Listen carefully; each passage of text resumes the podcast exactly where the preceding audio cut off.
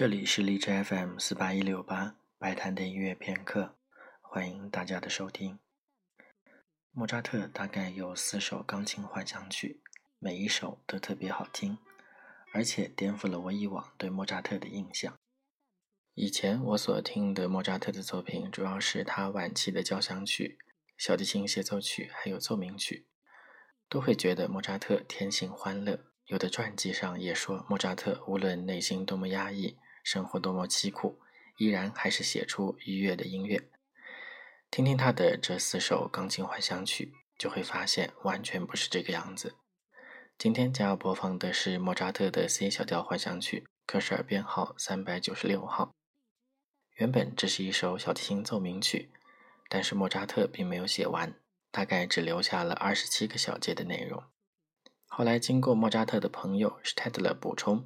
形成了一个钢琴独奏曲，也就是今天我们将要听到的莫扎特钢琴幻想曲第二号。下面就请大家一起来听一下这个由施泰德勒补充完成的版本。